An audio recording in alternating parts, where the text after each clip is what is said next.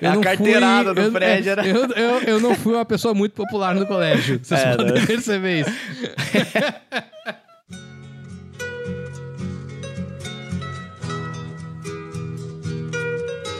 Então presta atenção nessa bosta aqui.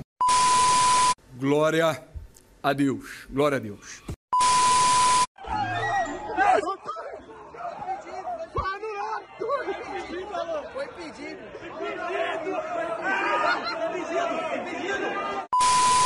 Jovens, comprar espaço em jornalão para divulgar tratamento que não funciona é tipo pagar um milhão por um primeiro tempo do Rodinei? Começa agora o 54 episódio com recorde de rejeição de.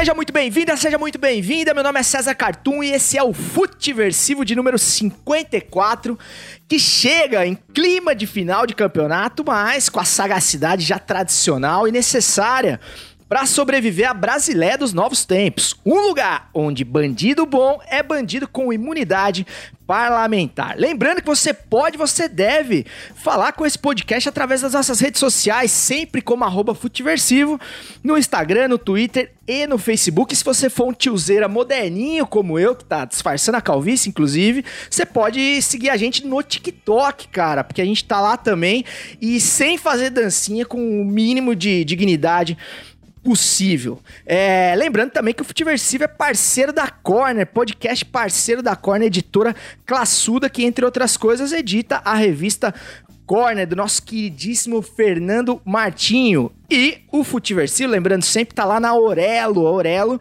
que é uma tocadora de podcasts, assim como o Spotify, Deezer e tantas outras que você já tem aí no seu celular, porém na Aurelo Sempre que você der um play no nosso conteúdo lá, pinga um qualquer na conta do Futiversivo. Então, se eu pudesse te aconselhar, dar uma, uma força pra gente, se você quer ajudar o, o podcast, quem sabe você ouvindo pela Aurelo, você com certeza vai ajudar mais do que por outros outros tocadores, né? Por mais que a memória do nosso celular nunca seja o forte, né? A gente não quer baixar outros aplicativos, mas se você tiver com alguma sobra aí, dá essa moral para nós. O episódio de hoje está sendo gravado em 25 de fevereiro de 2021 dia que definiu o novo campeão brasileiro do ano passado. E para começar os trabalhos sem perder tempo, já vamos para a apresentação da mesa de hoje que segue totalmente desprovida de humildade. Começando com ele, o amante do pretérito filhote de PVC Cláudio Campos e o seu comprovado cientificamente pitadinha histórica exclamação. Salve Claudião. Salve César, salve galera. Vamos lá, em ritmo de final de campeonato aí. Que rodada maluca, né, cara? Pô, tudo ao contrário, né, cara? Parecia o multiverso ali, tudo acontecendo diferente do que os bolões que a galera foi apostando aí imaginava. E é muito louco, né, cara? Como pitadinha histórica aqui, já estamos em clima de futebol dos anos 90. O Brasileirão acaba na quinta, aí tem estadual no fim de semana com final da Copa do Brasil. Essa maravilha de calendário que a gente vive aqui. é um grande shake, né, cara? Uma parada completamente aleatória. Bom, além do Claudião, tem ele, o CEO de Cuiabá, o homem que fez a TED pro Rodinei jogar contra o Flamengo, o rei da soja, Marquinhos do Experimentando por aí. Queria eu ser o rei da soja. Fala, meu filho, como é que vocês estão? Só de boa, cara. Tô, tô aqui para mostrar que a minha promessa foi dívida. Eu falei que a gente não perdia para o Flamengo, não perdemos para o Flamengo. E tô aqui para para trazer também esse convidado, cara, que para mim é uma honra ter ele aqui, que o cara é o brabo dos podcasts, o brabo do futebol, vocês vão ver no decorrer do caminho aí, vocês vão ver. Com certeza, Marcola. Eu tenho sérias dúvidas se você não é o, o rei da soja, eu acredito que é que seja, que você tá escondendo ouro, mas, enfim, vou, vou, vou tentar acreditar na tua versão. E como o Marquinhos mesmo disse, tem o convidado da mesa de hoje para fechar a mesa mais matogrossense de todos os tempos do Futiversivo, tem ele. O cara cara que salva os arquivos do Cid, o Fred que a gente pôde contratar, o homem que doou um tornozelo pro Jeromel, Fred Fagundes, do podcast Bicuda. Salve, Fredão! E, mano, eu já quero começar com uma pergunta polêmica. É, é verdade que o senhor foi responsável pela, pela propagação do, do, do, do primeiro sextape da história nacional? Confere essa história, não? Fala, gurizada! Os caras tentaram um Fred desimpedidos, não conseguiram atrás de mim. Mas acontece. Olha só. Não, é, essa história do, do sex tape é real. Posso, vamos contar aí mais pro final do programa, senão o cara desiste, porque a história é longa mesmo. Mas vamos contar a história aí do vídeo, o famoso vídeo da Cicarelli na Espanha, né? Quando, quando ela foi flagrada é, fazendo sexo na praia e passou por um canal de televisão da Espanha. E aí eu acabei colaborando. Eu não estava lá, eu não filmei. Às vezes as pessoas acabam confundindo isso, mas eu não estava lá. Mas eu tive participação na propagação desse vídeo. Mas eu vou, vou, vou contar e vou falar também de futebol hoje. então aguarde aí até o final. Pô, esse vídeo marcou a minha, marcou, meu início de vida adulta e tal. Primeiras interações aí com, com internet. Então já aproveito para te agradecer aí é, pela, pela divulgação do, do, do, conteúdo, cara. É um vídeo clássico, né, rapaziada? Vamos falar, né, cara? Pô, rapaziada, então. É, sem mais delongas, vamos falar de bola depois da vinheta do nosso queridíssimo Osmar Santos, o pai da matéria. Levantou pra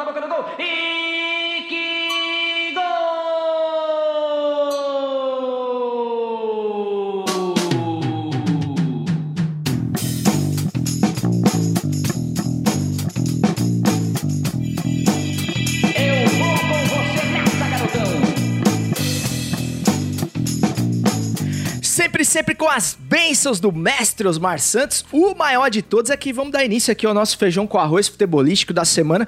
Começando com o quente da rodada, cara. O raro ouvinte precisa saber que a gente tá exatamente a, a meia-noite 17 do dia 26, no caso da, da sexta-feira, é, no calor ainda das disputas do, da última rodada do, do Campeonato Brasileiro, cara. Eu queria começar aqui é, pelo nosso convidado, que que torceu demais pelo Cormão é, é, Internacional, né? Ele como, como grande gremista, mas não deu pro Inter. E eu queria saber, cara, se você acha meio meio broxante, assim, esse título do Flamengo, é... com derrota, sem torcida, enfim, depois de um, depois de um 2019 tão brilhante, assim, é, acabar, você vê que o, você via que o Rogério Senna estava até meio constrangido ali de, é de comemorar no primeiro momento, é, é mas você acha que foi justa aí a conquista do Flamengo? Ah, cara, assim, é...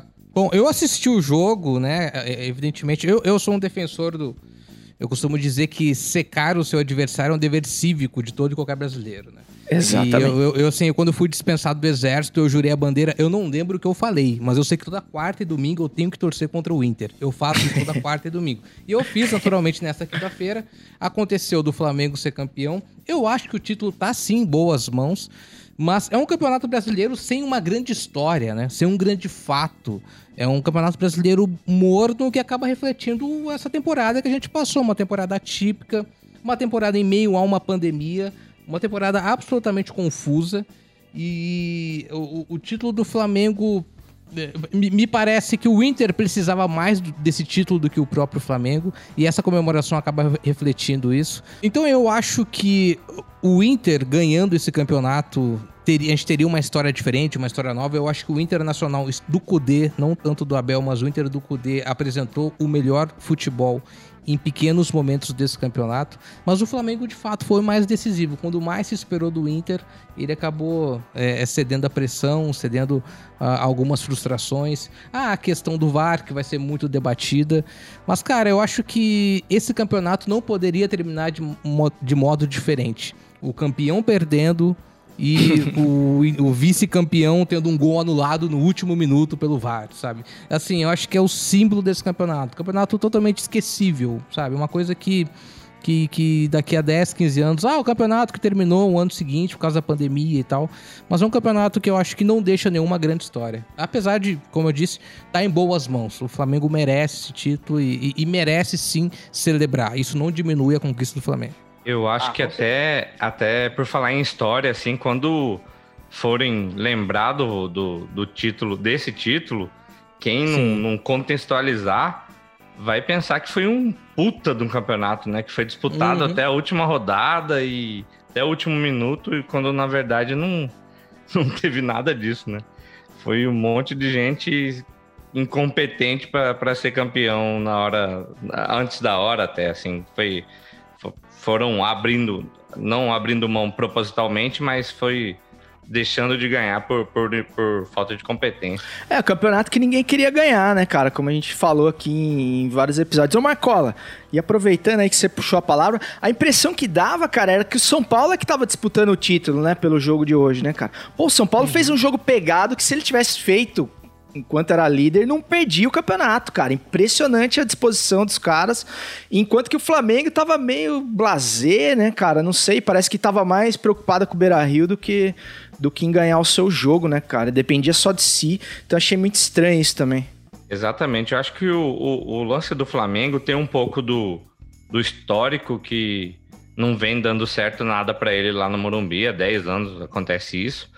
O São Paulo não estava disputando o título, mas estava disputando a vaga direta no, na fase de grupos da Libertadores, né? Só que a sensação que eu, que eu tive foi exatamente essa que você falou, e o narrador é, é o Zé Roberto? Zé Roberto que estava, eu acho. Luiz Roberto. Luiz Roberto. Luiz Roberto deu. Zé Roberto é ótimo, né? Luiz Roberto falou uma coisa que é o sentimento, cara. Se jogasse desse jeito, tinha sido campeão há quatro, cinco rodadas atrás, se jogasse o campeonato todo. É, eu acho que perdeu em alguns momentos, mas perdeu principalmente no, no jogo contra o Curitiba e contra o, o, Ceará, assim, que perdeu o ponto que não podia perder, tá ligado? Pode crer. Ô, Claudião, e falando em, em pegada do São Paulo, né, cara, mais uma vez a gente teve uma tem que tirar o chapéu pro Daniel Alves hoje, né, cara? Pô, a partida que ele fez, em to... assim, o, o, o mérito do, do, Daniel Alves na passagem dele pelo São Paulo é jogar muito bem contra o Flamengo e entrar na mente do Gerson de um jeito, cara, que é, é impressionante, assim, cara. O Gerson, se olhava, ele tava até assustado, assim, porque ele fala, pô, esse cara não vai me deixar jogar nunca, cara.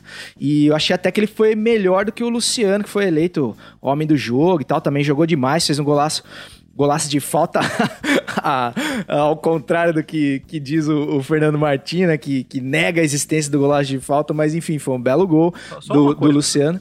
Tem golaço de falta pra cacete. O Fernando é, eu Martins acho que é um absurdo, tá? É, é um absurdo. aproveitando mas, que a gente mas ele será, será a barreira pra caralho, né? Pra caralho, nossa, pra caralho. É, ele, ele, ele, assim, ele, ele, ele parece um goleiro ainda em formação, ele parece um cara assim com um futuro muito bom, mas é um goleiro que, que acabou pegando um papel assim meio em cima da hora, mas a barreira, a barreira foi muito mal montada, impressionante. Cara, Eu fiquei com pena dele também, cara. Eu não sei se ele é, teve a intenção de, de, tipo, confundir o cara, mas ele deu uma avenida pra, pra bater a bola. Não, e eu acho que é, que é questão de, de, de, de, treinamento, inclusive do preparador de goleiro dele, que deve, deve receber uma chamada contra o Grêmio que o Flamengo faz 4 a 2 no Grêmio na Arena, o Diego Souza faz um gol de falta com a barreira assim, tipo, ele abre o canto pro Diego Souza, sabe? Uhum. É um gol muito bonito, é um chute muito forte, aquela coisa toda. Mas a barreira tá ali para isso, né, cara? Para facilitar a vida do goleiro. Ele, de novo, arma mal a barreira. Mas é um goleiro bom, é um goleiro bom. Teve, falhou contra o São Paulo também, né? Acabou entregando o gol na Copa do Brasil. Mas é um goleiro com um futuro muito bom. Mas tem esses detalhes técnicos que, que precisam ser trabalhados.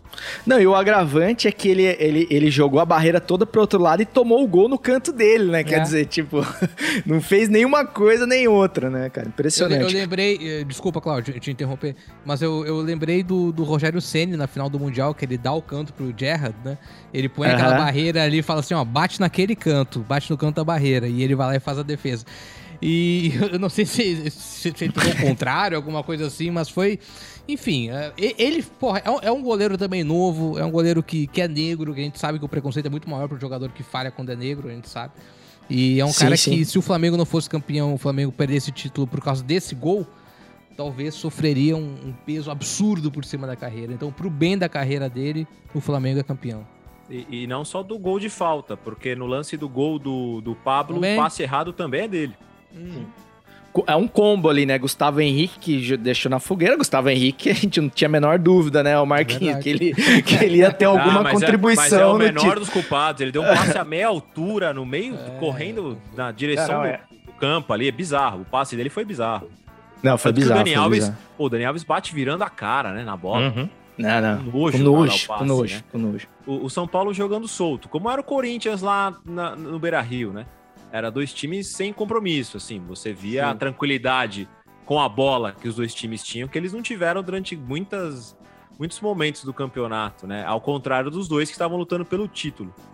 E aí eu acho que é o que pode trazer para esse para esse ano tão adverso e tão cheio de complexidades assim. É, não tem ninguém jogando bem futebol no mundo assim, de algo assustador. O City numa sequência até parecida com a sequência do Inter e com uma mudança tática do Guardiola, né? Então acho que nesse ano atípico as coisas foram se ajustando, no nosso caso aqui, no fim da temporada, porque é o melhor momento do Flamengo no campeonato, num campeonato que teve quatro times com grandes momentos, porque o Galo do São Paulo ele começa muito bem, né? Depois você tem o São Paulo, o São Paulo sete pontos de diferença, é, ele, elimina o Flamengo na Copa do Brasil, então dá uma empolgada. Depois você tem o Inter. E quando o Flamengo parece que vira a chavinha ali de se unir, de se unir com o Rogério Ceni, porque teve um momento ali de Gabigol substituído, discussão, rolou um estresse, que acho que depois daquilo ali, lavaram a roupa suja e a coisa andou. Cara, é um time que mesmo não jogando, sabe, é, é, é muito cara bom para você, se o cara tiver mal no jogo, sofrer, né? Uh, o Inter já não tem isso, né? O Inter, quando joga sem o Patrick, é um Deus nos acuda. O Inter, quando perde o limitadíssimo para os padrões de futebol ideal do Moisés, que fez um bom campeonato, mas é um limitado lateral esquerdo. Quando ele não joga, é um Deus nos acuda, né? O jogo contra o esporte, o Wendel foi expulso aos sete minutos, era o substituto. Então, o Flamengo tem muita peça, né? Pô, o Gabigol sente a dor, você olha pro banco, tá o Pedro se aquecendo. Porra, cara, sabe? É, é, é... E assim, querendo ou não, méritos do Flamengo, né? Que se conseguiu se reorganizar nos últimos anos e agora é bicampeão brasileiro. O resultado veio, né? Depois de tanta piada de cheirinho, até alguns vexames e, e o torcedor reclamando da falta de pegada. O Flamengo ele é bicampeão num ano extremamente atípico e para mim o que fica desse campeonato é eu acho que a gente tem que parar de analisar demais a questão tática, cara. Tá ficando um negócio exagerado. É, eu acho às vezes que a gente até fica buscando análises táticas em lances que não tem tática, que é muito mais de reação humana. Eu acho que tá exagerado demais ficar tentando achar é, é a brincadeira do mapa de calor, do, do, do 532 lá, que no fim da história cá pra nós é número de telefone, isso aí, cara. No jogo ali, é Dani Alves no Gerson, é, é, é é o Wendel que substitui o cara e sente a pressão, sabe? É, é, muito. Acho que esse lado emotivo já tá na hora de trazer mais pra conversa. A gente falou isso aqui em diversos episódios do Futeversivo. Eu acho que tá na hora de a gente balancear. Até porque, para mim, os dois treinadores conseguiram balancear isso na reta final e chegaram na última rodada para a conquista do título quando eles equilibraram a tática com a questão emocional. Entendeu? Isso do, do, do, número do. Que isso aí é número de telefone, o Galvão fala algo parecido com isso hoje no, no Seleção Sport TV. Ele fala: coloca de novo o quadradinho aí para mim, que aí é o, é o campo com os jogadores posicionados. Ele falou: ó, no jogo não vai ter nada disso. Vai ser a galera tentando imprensar o, a, a, o meio-campo do Flamengo, que é onde as coisas acontecem. Acontece, e aí, a partir daí, seja o que Deus quiser que esses números de um 341, é igual o Claudinho falou, é número de telefone. Só para dar um parêntese do, do Hugo também, cara, que ele falhou no jogo contra o São Paulo na Copa do Brasil e falhou agora é, nos, dois, nos dois gols. E no, nas duas partidas ele dá entrevista. Tipo, ele vai para o repórter e fala. No primeiro jogo, o Rogério até bate nas costas dele e fala: ó, pode ir pro vestiário direto se quiser. Ele fala: não, não, eu vou falar aqui. Tipo, é um moleque, mas um moleque com personalidade, né, cara? Diferente do montão de, de cara aí que um, enfia o rabo no meio das que... pernas e, e vaza. Rouba né? vestiário. É verdade, é verdade. Não, e, e, tem e potencial para ser por... um grande goleiro, né? O... Isso. E só para fechar, por último, é, eu quero refazer que o, a culpa do São Paulo não ser campeão foi do Grêmio que eliminou nós da Copa do Brasil. o Grêmio estragou o São Paulo, cara. Como é que pode uma coisa dessa? Foi, foi. Assim, eu, a, a, aquela eliminação da Copa do Brasil, ela passa, acho que mais pelo São Paulo do que pelo Grêmio, porque aquele primeiro jogo era pro São Paulo fazer 3, 4 a 1, 4 a 0, matar a classificação. Mas é questão do detalhe, né, cara? E já era um time com, com, com uma pressão. Eu, eu, enfim, eu não sei se a gente vai entrar no assunto do São Paulo agora, mas é uma pressão que às vezes os jogadores têm, que o, que o Grêmio procurou é, é, levar com a direção nova, com o Roger Machado e tal, em que é o seguinte, é, ah, o Grêmio tá 15 anos sem ganhar o título. Vocês não estão aqui há 15 anos. Vocês chegaram ano passado. Então Uhum. a culpa não é de vocês, paciência. E o, e o time do São Paulo, na Copa do Brasil, especialmente, que é um título que falta o São Paulo, é um time que o tamanho do São Paulo não tem Copa do Brasil. É o tanto de time que tem Copa do Brasil, o São Paulo não tem. Então é. Parece que ali, ali pesou. Ali pesou. Perder aquele primeiro jogo em Porto Alegre, precisar é, virar. Eu, eu, eu acho, assim, eu, eu, eu, eu tenho na cabeça que, que, que, que o fator torcida nesse ano mudou muito os campeonatos também. Mudou muito algumas decisões. Então, aquele jogo da volta com o Murumbi cheio, entendeu? Eu acho que seria. A, a história poderia ser diferente. E, e tem uma coisa, Fred. Se a diretoria do Grêmio dá o suporte pro cara novo chegar e não ter a pressão, no Morumbi é o inverso, tá? Saiba que no São Paulo é totalmente isso, o né? inverso. Teve É, isso. é- a pressão lá é bem diferente. Assim, é, o, né, o bicho pega. É verdade. É só, Tem- é, só, é só lembrar, desculpa, é só lembrar que existem boatos e conversas que são bem de coisas que podem proceder. De que no dia que teve o ataque ao ônibus, Uhum. foi uma decisão de logística tomada para que aquilo acontecesse. E aquilo veio Ah, de aí é dentro do. São, e aquilo veio de dentro do São Paulo. A conversa sobre Ah, isso é bem séria em relação a isso. Envolve O jogo- diretoria do clube. É a ida do São Paulo, do CT até o jogo contra o Curitiba, né? Exato. Termina um a um. É, é. É, E, e hoje o Crespo tava no estádio, né? Assistiu o jogo. E, enfim, deve ter- e isso também mexe com o jogador, né? Isso é interessante a gente falar. Isso acaba mexendo um pouco com o jogador. Pô, o chefe novo tá aí, cara, né? Tipo, quero. É, é uma nova temporada. A gente tá aí no, no final de fevereiro, mas essa confusão toda é uma nova temporada. Eu quero ter a presença. Quero, quero garantir minha presença no clube e tal. Enfim, quem que quer sair do São Paulo, cara, né? O torcedor usa da corneta e tal, mas pro jogador profissional, quem que quer sair do São É Paulo? isso. É isso. E outra, né? Conseguiu a vaga direta para fase de grupos. Isso dá uma tranquilidade para se trabalhar. O começo de temporada, isso ajuda demais. cara. Meu Isso é- Deus, meu pra Deus. um treinador É- novo. É a questão que eu levo pro Grêmio, quando me questionam, ah, mas tu, tu, tu acha que o Renato tem que sair, tem que ficar? Cara, não tem pré-temporada esse ano, bicho. Como é que tu. A Copa do Brasil termina domingo que vem. Tem domingo agora, tem final da Copa do Brasil. Aí domingo que vem tem o segundo jogo. Quarta-feira tem pré-Libertadores, se o Grêmio não ganhar a Copa do Brasil. Aí o Grêmio vai jogar contra um time em Porto Alegre, primeiro jogo, depois a volta vai ser na, é, na Venezuela. Então, cara, é, o que tu vai mudar como? Vai colocar um Julinho Camargo pra treinar o time? Não tem, não tem treinador, entendeu? Então é, é- é essa questão da, da- da- do curto tempo, e mais uma vez eu volto a falar, da tempo, essa temporada foi a coisa mais diferente, e como o Marcos falou lá no começo, daqui a 10, 15 anos a gente fala assim, não, mas essa temporada aí foi uma confusão, foi complicada, não teve pré-temporada, sabe? Teve, teve jogo um em cima do outro. Até o Mundial do Palmeiras, vamos, vamos- acabar falando disso. Mas é, cara, é, é- é uma temporada completamente atípica. E, e, e, como eu disse, o final desse campeonato reflete isso. Campeão perdendo na última rodada e o vice-campeão fazendo gol no último minuto e o VAR anu- anulando. Claudião, o Fred puxou o tema Crespo aí. E eu fiquei, quando ele entrou com essa formação, aí, só pra gente terminar o assunto e a gente falar de final de Copa do Brasil com mais, com mais ênfase, Uhum. é, se vocês não tiverem mais nenhum outro apontamento, a gente não falou de VAR até agora, hein? Tamo indo bem pra caramba hoje, hein, velho? Puta que pariu. Mas enfim, você acha que esses três zagueiros aí que o São Paulo entrou, além da atitude, tem, tem mais o dedo do Crespo ou do, do Muriçoca, Cláudio? Cara, eu, eu, eu acho que tem a ver com a situação do jogo. Ah, o, o, o Flamengo, nesses últimos jogos principalmente, ele tem conseguido é, espaços e conquistar os pontos usando as laterais. Era o que o Rogério fazia muito no Fortaleza. É muito louco fazer essa comparação, mas era assim que ele jogava no Fortaleza.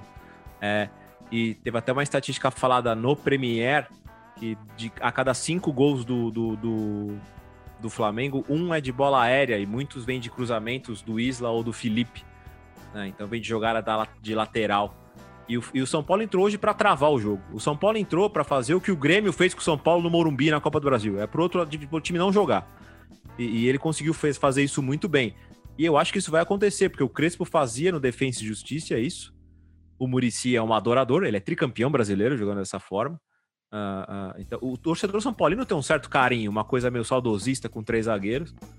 Eu Meu coração até, apoio. palpitou aqui agora. Tem, acho que tem até apoio da torcida em relação a isso, né? Então acho que, acho que vai ser uma continuidade. Caras, então, é, passado a limpo aí a rodada final do Brasileirão, não deu pro Internacional, que acabou perdendo mais para ele mesmo do que pro próprio VAR, por mais que os colorados não, não queirão admitir, na verdade. Mas enfim, vamos falar um pouquinho de final de Copa do Brasil também, aproveitando o gremista da mesa de hoje aí. Fredão, Esquece Você acha- lá. Vamos mudar de assunto. O João é líder do Big Brother. vamos- falar da Cicarelli, né? Não, vamos falar, vamos falar, vamos falar da Copa do Brasil. Bom demais a Copa do Brasil, cara. Cara, fin- finalmente, né, cara, o- a, a final tão adiada aí pro, pro Palmeiras conquistar o sonho do quarto, é, do, do quarto colocado no Mundial de Clubes, né? O, o quase primeiro gol em Mundiais de Clubes. Mas agora, finalmente, nos, dois- nos, nos dois próximos domingos, a gente vai ter a tão aguardada final da Copa do Brasil. Eu queria saber de você, cara. Você, você chegou a resvalar aí já no assunto, mas você acha que, independente do resultado, esse pode ser o The Last Dance do Renatão? Ou como, pelos aspectos que você mesmo levantou, né? De tipo assim, cara, não tem tempo pra isso agora. É, ele ainda segue, né? Não sei nem se ele quer seguir, né? Não sei como é que tá a, a- a pegada aí, né? É, a gente não, não sabe, o Renato não é muito claro é, nessas negociações com, com, com clubes que aparecem em cada final de temporada. O que ele é muito claro é que é muito fácil negociar com ele a renovação. Ele é um cara que dá prioridade ao Grêmio sempre. E isso, de fato, é, foi muito simples. Desde que. Desde o primeiro título do Renato no Grêmio, lá em 2016, depois na Libertadores foi a mesma coisa. A renovação simplesmente aconteceu. Ah, é isso, é salário, bibi, bobó. Ah, o Renato, ele não mora em, ele mora em Porto Alegre, mas ele não tem residência em Porto Alegre, né? É sempre bom lembrar. Renato mora num hotel. E a, a negociação dele, que estava ocorrendo com o Atlético Mineiro, é, incluía isso, né, ele morar num hotel. E entre ah, é, os privilégios que o Renato tem como treinador é a- as viagens ao Rio de Janeiro, aquela coisa toda que o Renato pede. Muito bem. Ah, eu acho que o Renato fica no Grêmio. Eu acho que a negociação vai ser simples e vai ocorrer a negociação. E vai oco- ocorrer a, a renovação. Eu gostaria? Não. Eu acho que deu. Eu acho que simplesmente é hora de, sabe, uma coisa diferente. Eu acho que a torcida precisa disso. Eu acho que a instituição Grêmio precisa de novos ares. Eu acho o Renato ah, o cara mais, o jogador mais importante da história do Grêmio. Eu acho um, dos treinadores mais eh, especiais e importantes que o Grêmio teve. Não acho que a figura pública Renato represente tudo que parte da torcida acredita e eu pelo menos acredito, mas eu entendo a importância do Renato. Mas eu gostaria de uma renovação. Eu gostaria de um treinador diferente após a Copa do Brasil. Mas eu acho que não vai acontecer. Independente do Grêmio ser campeão, independente do Grêmio tomar 5 a 0 aqui, 5 a 0 lá, eu acho que o Renato acaba continuando. E vai ser um jogo muito difícil, né, cara? A real é essa, vai ser um jogo absolutamente complicado e com dois times assim em que a gente não sabe o que falar. O Palmeiras ganha Libertadores, vai pro Mundial e parece que desaprende a jogar bola.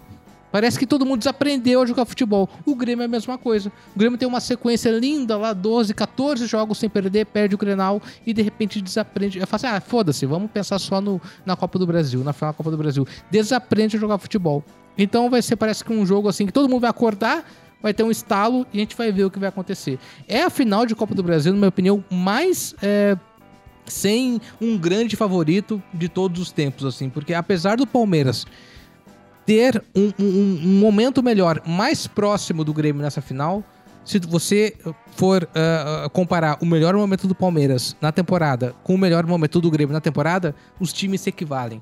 Então eu acho que é um jogo absolutamente aberto e o Grêmio, por decidir fora de casa, eu acho que o Grêmio tem um pouquinho mais de, de, de, de chance por pelo time que o Renato acabou montando nessa temporada. Um time diferente do Grêmio, campeão da América, campeão da Copa do Brasil. É um time mais reativo. É um time que espera ver o que vai acontecer. É um time que joga por uma bola. Então vai ser o primeiro jogo em Porto Alegre. Vai, vai, vai jogar muito parecido com São Paulo, muito pro- provavelmente. Achar um gol. E aí, em São Paulo, fazer um, aquele ônibus em frente à área e seja o que Deus quiser. Mas eu, eu- só pra te ter uma ideia de como a torcida do Grêmio tá tão desesperada, há a possibilidade do Paulo Vitor ser titular no lugar do Vanderlei. E a torcida do Grêmio tá assim, beleza, ok. Então, a nossa esperança virou Paulo Vitor, sabe? Porque é, a gente tá tão assim, é, anestesiado com, com tudo que aconteceu nas últimas rodadas, com o Inter muito próximo do título, que assim, ah, o Paulo Vitor vai ser titular. Tá bom, vamos lá, vamos ver o que vai acontecer. Então, assim, eu, eu tô muito de sangue doce. Tô muito de sangue doce pra esse jogo e, e não tô esperando uma, uma grande final por parte do Grêmio, pelo menos. É, até, pelo delay, né, o Fred? Puta que pariu, cara. É, é, é, completamente aleatória essa final agora, meses depois, né? Uma coisa que você uhum. realmente não tem a menor. Não tem como saber, cara, como vêm os times, né? Mas assim, eu queria saber de vocês também sobre o Palmeiras, no caso. Você acha, Sim. Claudião, que o, que o saldo é positivo pro Palmeiras ainda, mesmo se perder o título? Por, porque ganhou o título mais importante do ano, né? Que é a Libertadores. Mas se perde o segundo campeonato em menos de um mês, assim dá uma azedada no, no molho de tomate da italianada, né, cara? Por mais que o palmeirense não, não admita. Putz, eu, eu acho que pode até dar pro, pro, pela paixão do torcedor ali, mas o torcedor tem total direito de se sentir assim por algum momento. Uh, mas a diretoria não pode. A diretoria não pode. Essa diretoria começou a temporada, né, não um ano, com o Vanderlei Luxemburgo. É, e ela, aleatoriamente, porque, ok, todos os méritos pela conquista, mas o Palmeiras não fez uma baita análise de scouting e tudo mais para se escolher o Abel Ferreira. Escolheram o Abel Ferreira porque ele elimina o, o, o Benfica, que era o time do Jorge Jesus, nas prés de Champions League. Então ele ficou conhecido, antes de saber o nome de Abel Ferreira, ele era chamado de o Abel que eliminou o Jorge Jesus da Champions League. Então ele vem com esse sobrenome, entre aspas, aí, né? Então só que deu muito certo, cara. Os caras ganharam a América. Ok, cara, a gente já falou aqui. Foi uma vergonha o que aconteceu no Mundial. Um time brasileiro não pode viajar para outro lado do mundo, per perder pro mexicano, empatar em 0 a 0 com o time egípcio e voltar e achar que tá tudo bem, ainda mais o tamanho do Palmeiras. É, é, por mais que o torcedor palmeirense tente, na minha opinião, se auto-sabotar com essa história, é uma vergonha. É, mas a Copa do Brasil é diferente, até, né? Se você puxar o histórico de confrontos entre Palmeiras e Grêmio em torneios mata-mata, em, em seja Libertadores, Copa do Brasil, o que, que era aquele Grêmio de Filipão com Era Parmalat, sabe? Já tem essa história. São dois times que ganharam diversas conquistas de Taça do Brasil, principalmente o Grêmio. O torcedor tem um gostinho a mais. Então acho que o palmeirense tem que entender, cara. É, essa é uma temporada muito atípica, é difícil ter qualquer tipo de análise, né? A gente também já falou isso aqui. A gente tem paciência com o treinador do Leeds United e não tem paciência com o treinador do Grêmio ou do Palmeiras, sabe? É verdade, é, é verdade. É. Aí, o pessoal fala pro Arteta do Arsenal, que é décimo, décimo primeiro, que ele tem que ficar lá na próxima temporada, e o cara foi campeão da Libertadores aqui, o jornalista que fala isso, fala que o Abel tá pressionado. Sabe, é, é, é eu acho que é o discurso que vem da imprensa de vocês da imprensa, até porque aqui ninguém é da imprensa, a gente pode falar, a gente pode falar isso, né? Vocês pode, da imprensa. Detesto jornalista, detesto. É, é, é, é, é, muito isso, né, cara? Pô, a pressão é do cara, cara, O cara não tem nem seis meses de Palmeiras, foi campeão da, da Libertadores. E os caras já falam de pressão. É só lembrar. Virou meme até, viralizou. Tinha lá na tela. Ganhar só a Libertadores é vexame? Ah, dá um tempo, cara. É. Uma temporada é, dessa. É ridículo, é ridículo. É ridículo, cara, é ridículo. É igual. Alguém tweetou hoje, cara, não, acho que foi o Felipe Papini, não sei, em que o, o, o, Nacional de Medellín, quando foi campeão da Libertadores, ah, os, os, times brasileiros, argentinos fizeram aquela. Né, foram atrás, contrataram um monte de jogador, eles não deram certo em uma temporada. Ah, esse time é um lixo. Parece que estão fazendo o mesmo com o River Plate agora. Né? O Galo contratou o Nath Fernandes. Cara, tem que, dar, tem que dar tempo pro cara, bicho. Tem que dar. E a gente não dá esse tempo que quando o cara vai pra Europa, não, tem que esperar um ano, um ano e meio. E aqui parece que o cara tem que estourar de vez. Essa. E um dos caras que mais defendem isso é o Renato, é engraçado. O Renato, na, na, na, na coletiva da Copa do Brasil, falou.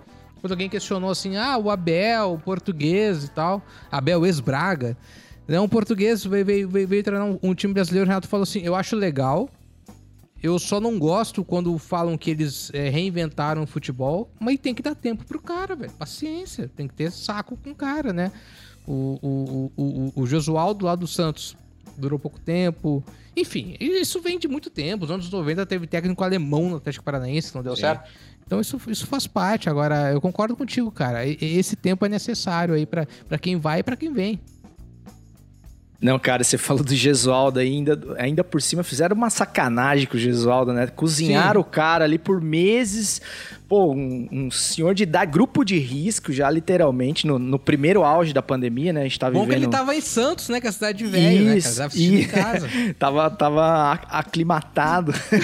e, aí, e aí, depois disso, deixaram o cara de quarentena, longe da família, e mandaram o cara embora na primeira oportunidade, né, cara? Porra, é lamentável, mas é completamente compreensível se tratando de, de futebol brasileiro. E o Renatão, né, cara, se saísse agora também, sairia com um saldo muito positivo, né, cara? Porque uma Sai. coisa é você ver a coisa com, com distanciamento emocional, né? O mesmo vale por Palmeiras aí, né, cara? Você olhar daqui dois, três anos, cara, você olha a temporada do Palmeiras e fala, pô, foi campeão paulista, campeão da Libertadores, cara, depois de 20 anos. Puta temporada, fez o que tinha que fazer, o Mundial fica secundário, enfim. Mas é que no momento, no calor dos acontecimentos, fica complicado, né? Porque é, foi, foi, foi punido pelo calendário o Palmeiras, né? Uma semana depois teve que ir lá pro Catar e tal, e aí já toma uma traulitada lá, enfim. É, a zoeira vem pesada também, né? O- os secadores não perdoam, enfim, a manutenção da piada mais charmosa do futebol mundial continua. É, eu, como militante do humor, fiquei bem feliz, mas enfim. Mas, cara, não dá pra tirar os méritos da temporada do Palmeiras Não e não dá. dá pra tirar os méritos do, dessa jornada do Renato Gaúcho no, no Grêmio, né, cara? Puta, é, é, é. É que, é que o Renato ele eleva os feitos dele à enésima potência, né? Ele, é, o, o Grêmio sempre é o melhor futebol do Brasil, segundo o Renato, desde sempre. E, Mas cara- assim, cara, tem que tirar o chapéu, porque o que ele fez é, com o Grêmio aí, com grandes títulos, né, cara? Realmente ele. E com elencos assim, não tão robustos, né, cara? O cara tirou leite de pedra muitas vezes ali, né, cara? Tem que. tem que Várias, tirar o várias chapéu. vezes. E, assim, sempre foi o Renato.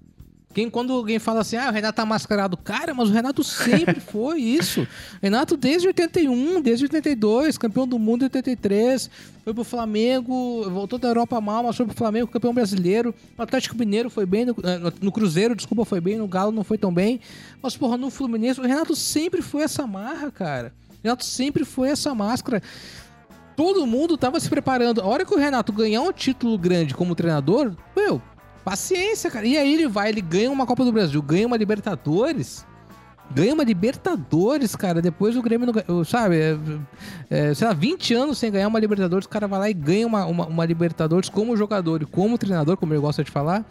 Ganha uma Libertadores como jogador, como treinador, ele vai se aproveitar disso, porque é o jeito do cara mesmo. E ele teve sim seus. É óbvio que ele teve seus erros. Eu acho que o Grêmio poderia entregar muito mais se ele tivesse feito outras escolhas tivesse é, é, não privilegiado os bruxos dele, como a gente fala lá em Porto Alegre, né? Os bruxos do Renato, que parece que é esse cara assim que ele abraça e, e- segue a carreira inteira. O Thiago Neves, né? É um exemplo. Então, é, se ele tivesse dado mais chance para uma gurizada, gurizada da base que não apareceu, alguns que foram vendidos antes mesmo de estrear nos profissionais. E eu, eu gostaria muito dessa mudança por isso. Eu quero que o Grêmio é, olhe mais para a base, apesar da base do Grêmio ter dado ótimos frutos nos últimos anos. Ter resolvido a questão do superávit, de ter colocado o Grêmio lá no patamar diferente de renda e de, e de saldo né, positivo entre os times brasileiros. Mas a base do Grêmio eu acho que pode entregar muito mais se ela for melhor utilizada. E quem eu uso como exemplo é o próprio Inter. Eu acho que o Inter, com uma base inferior em questões de qualidade dos jogadores, utiliza hoje mais do que o Grêmio. Que era uma reclamação do Cudê.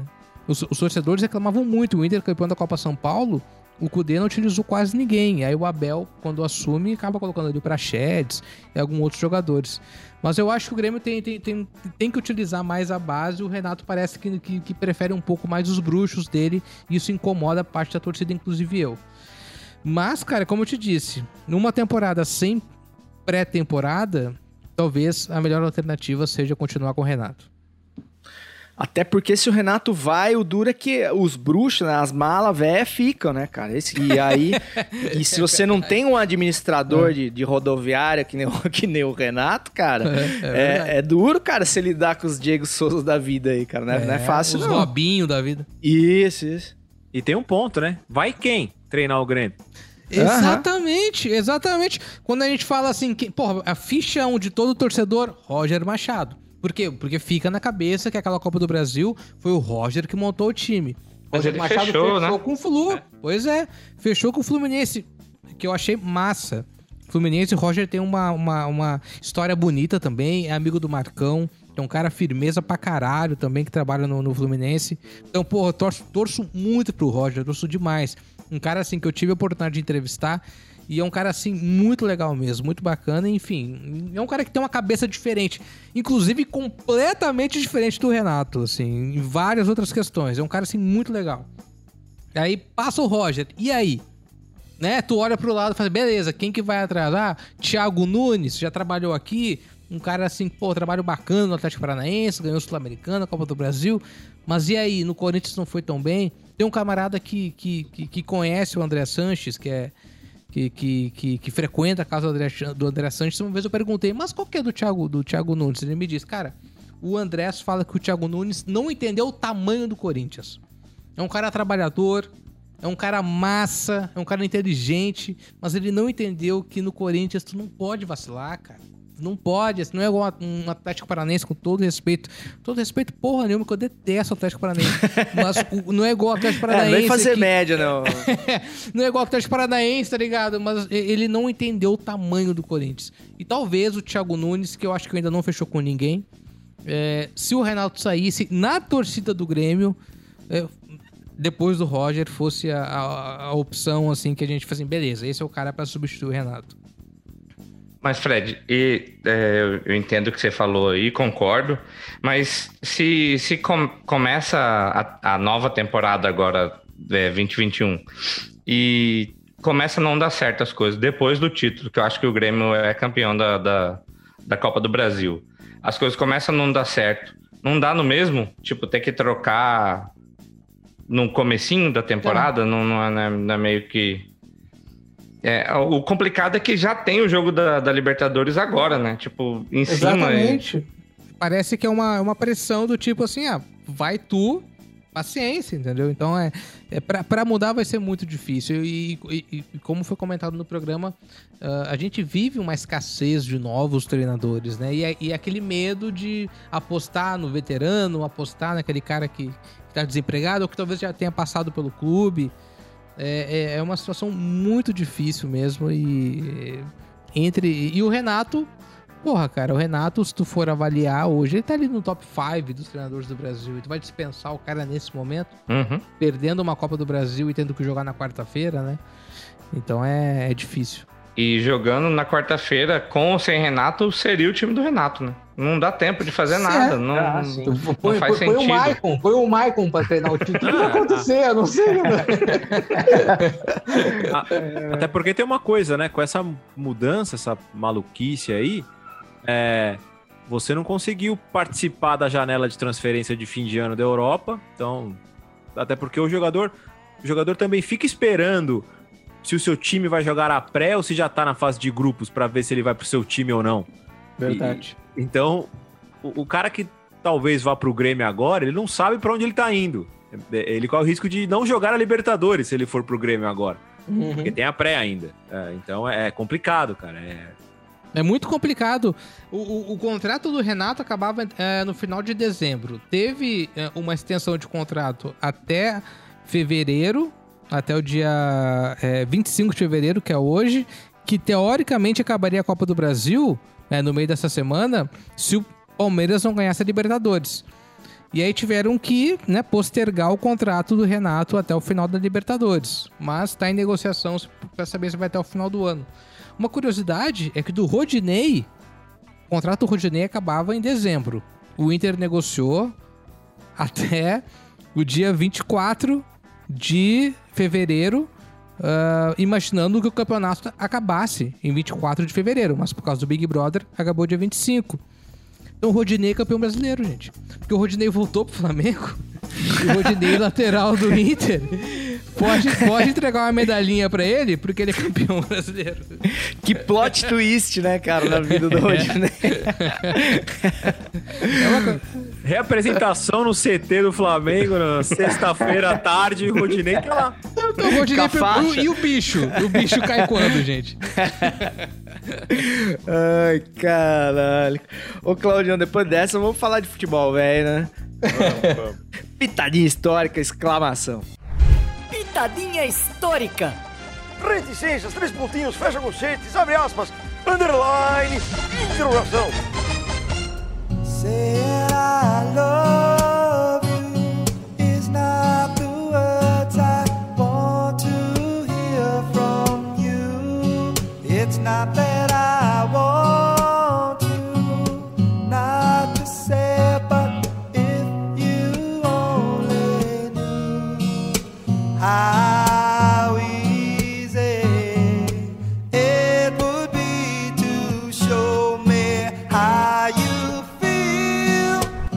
lá. E aí é o som de.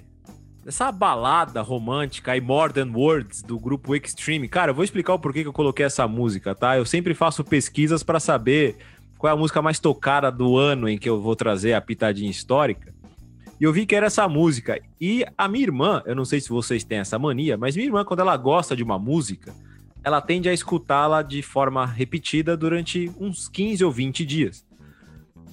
E More Than Words do Extreme foi provavelmente a música que eu mais ouvi na vida por causa da minha irmã. É, não sei se vocês lembram, dois cabeludos lá, voz Ó. violão. Pô, o negócio louco. é. bicho pega ali. É, é, é para conquistar. Essa é pra conquistar. Então ela É um ficou mar- Eu acho que é um dos clipes mais tocados assim, da, da, da MTV, assim, né, cara? Sim, Impressionante. e, Esse e clipe na é época, muito na- nas principais rádios de São Paulo, ela foi top o ano inteiro, assim, foi um negócio absurdo. E é, eu tô falando aqui do ano de 1991, porque até trazendo o Merchan, o podcast lançado ontem, só pra gente não, não ficar maluco aqui, né? Gravamos de quinta pra sexta, o podcast do Pitadinha sai na sexta, mas o Futeversivo sai no sábado. Então, eu falo hoje que o podcast saiu ontem. Então já está no ar, né? Resumindo, já está nas plataformas aí. O Pitadinha que conta a história do Campeonato Paulista de 90 e de 91. E por quê? Porque tem o tal do embrólio do rebaixamento ou não do São Paulo. Então eu me dei trabalho aí durante essa comemoração de 30 anos do Paulista de 91 de fazer uma pesquisa zero clubista e zero é, é, rasa. Fui a fundo mesmo, buscando recorte de jornal da época, entrevistas, vídeos e afim, para trazer ali a tentativa de trazer um dossiê para colocar mais pimenta nessa discussão aí sobre o rebaixamento ou não do São Paulo. Mas o que tem que ser dito aqui, né, é que assim como vários times, né, o Corinthians recentemente, o River Plate, essa vergonha de ter caído do São Paulo, de ter jogado um módulo inferior, foi a ferramenta para uma reconstrução do time, né? Que é, o, que é a formação dos famosos São Paulo do Tele, que surge ali entre 90 e 91 e depois é campeão do mundo e da Libertadores por duas vezes. E um dos principais jogos, que é quando o pessoal, né, o Brasil começa a falar, cara, é, não vai ter jeito, esse time aqui, ele é um dos melhores times do Brasil, vai ser difícil segurar, é a final do Paulista de 91. Né, o São Paulo, lembrando, vem do módulo inferior, porque o regulamento permitia, e aí eu conto com mais detalhes no podcast, e vai para a fase final, chega na finalíssima contra o Corinthians, e no primeiro jogo, o Raí acaba com a partida. O jogo é 3 a 0 para o São Paulo, e o Raí acaba com o jogo. E o que a gente vai ouvir agora aqui é o gol do São Paulo, e o gol mais bonito do jogo é uma pancada do, do, do Raí de fora da área. O Ronaldo, nem se tivesse Ronaldo, Cássio, Dida no gol, dava para buscar a bola. E é o, um gol que significa o começo de uma saga do São Paulo até bater duas vezes campeão do mundo. É o que a gente vai ouvir agora no Pitadinho.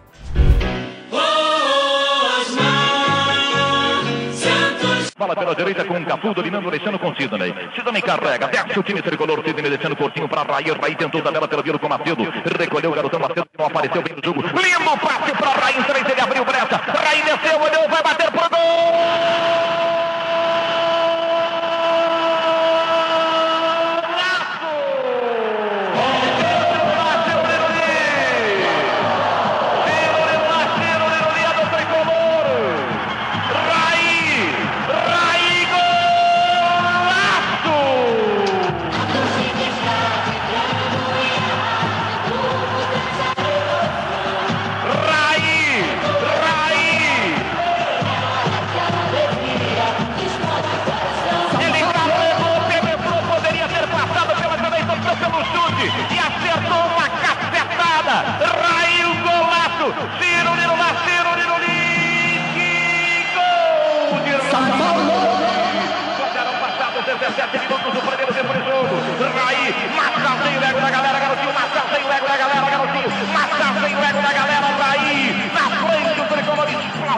São Paulina. Explode a torcida tricolor. Você provoca essa manifestação de alegria, de emoção, de vibração. Olha o frisson da galera. É Raí marcando.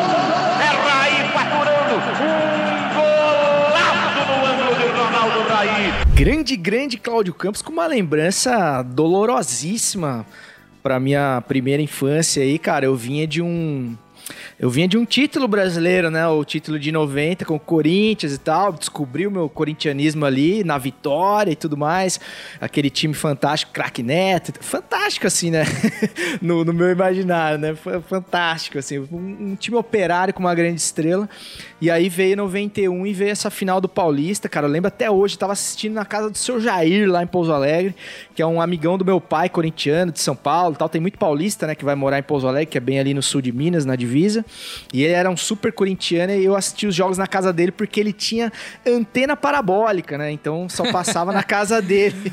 O Aquela jogo. antena parabólica parecia um Fusca no meio do quintal, Não, né? total. Horrível. E, o, Ja- e o Jair Gigante. vendia essas antenas. Vou até falar aqui, porque era patrocinador do futebol. Plasmatic. Essa Plasmatic. antena pega.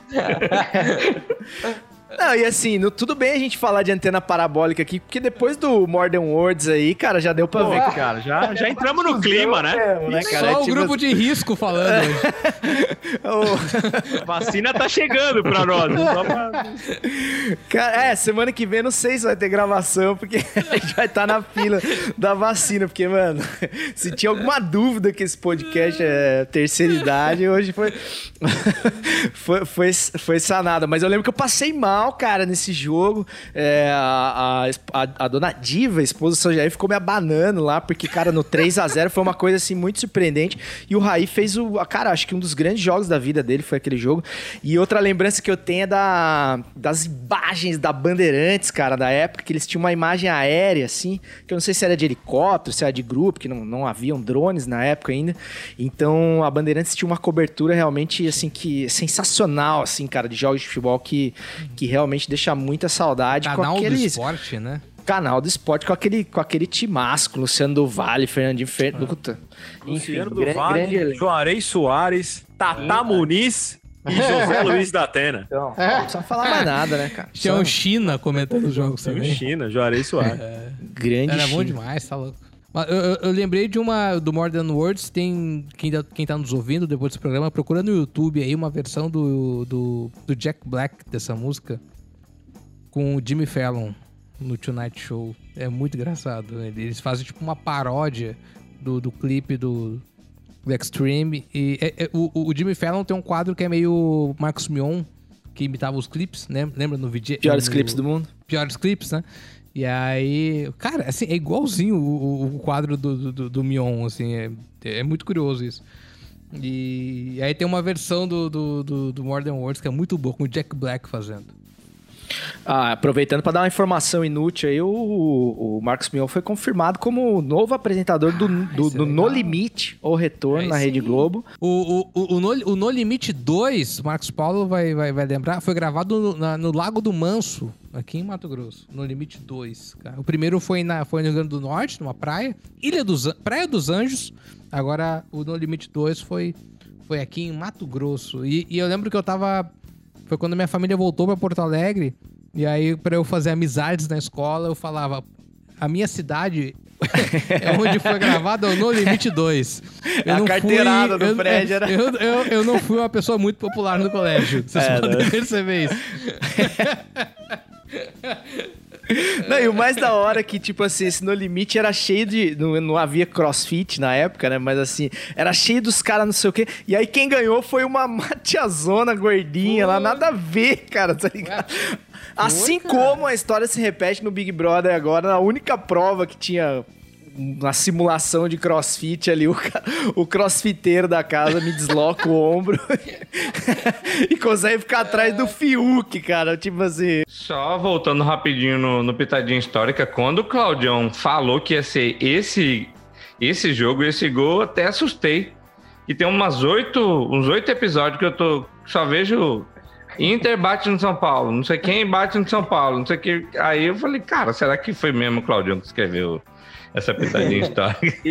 E, e assim, Marquinhos, é, eu vou repetir aqui, cara, assim, é, é um. é- modéstia à parte, tá? Foi um trabalho legal porque eu quis pesquisar informações da época. Então, vou ser bem claro aqui, eu não quis me basear em vídeo do Roda Viva do Tele falando que o São Paulo estava na segunda divisão, do Zete no Fox Sports, de textos de blog do PVC. É, é, o que é escrito agora não vale, cara, porque o de agora passou 30 anos, sabe? Então, a opinião é, é o sentimento da época. Eu quis tentar trazer ali o sentimento da época. E vocês vão descobrir a minha opinião sobre o caso quem escutar o episódio, porque eu não vou dar spoiler aqui. Boa. Gosta, gosta pouco de coisa velha. Ô, ô Marquinhos, você repare que mesmo pra puxar a sardinha pro São Paulo, ele teve que falar de um, de um rebaixamento. Você eu viu? começo- lógico, começo lógico.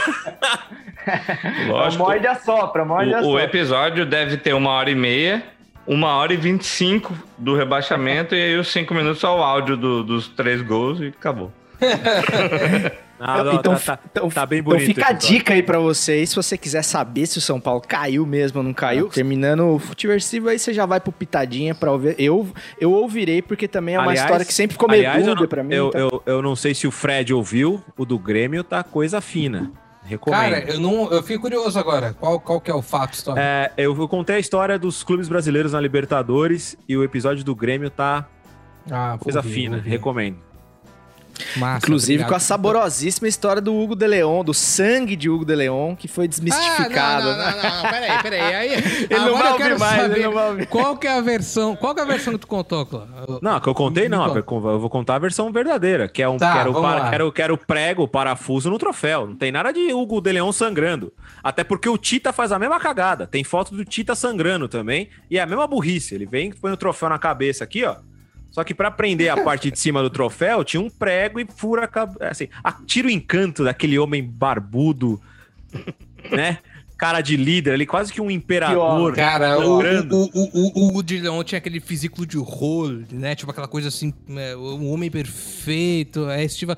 E, assim, isso é uma grande mentira. É, por isso que eu gosto dos fatos. Eu, eu escrevi um artigo há muitos anos sobre como a internet destruiu a mentira. e, e- e é um pouco disso, porque... Cara, aquele lance, na- na- na- eu lembro do meu pai contando. Meu pai conta assim de que o, o Morena, que era o, centra- o camisa 10 do Penarol, né? O centroavante do o, o Uruguai, camisa 10 do Penarol.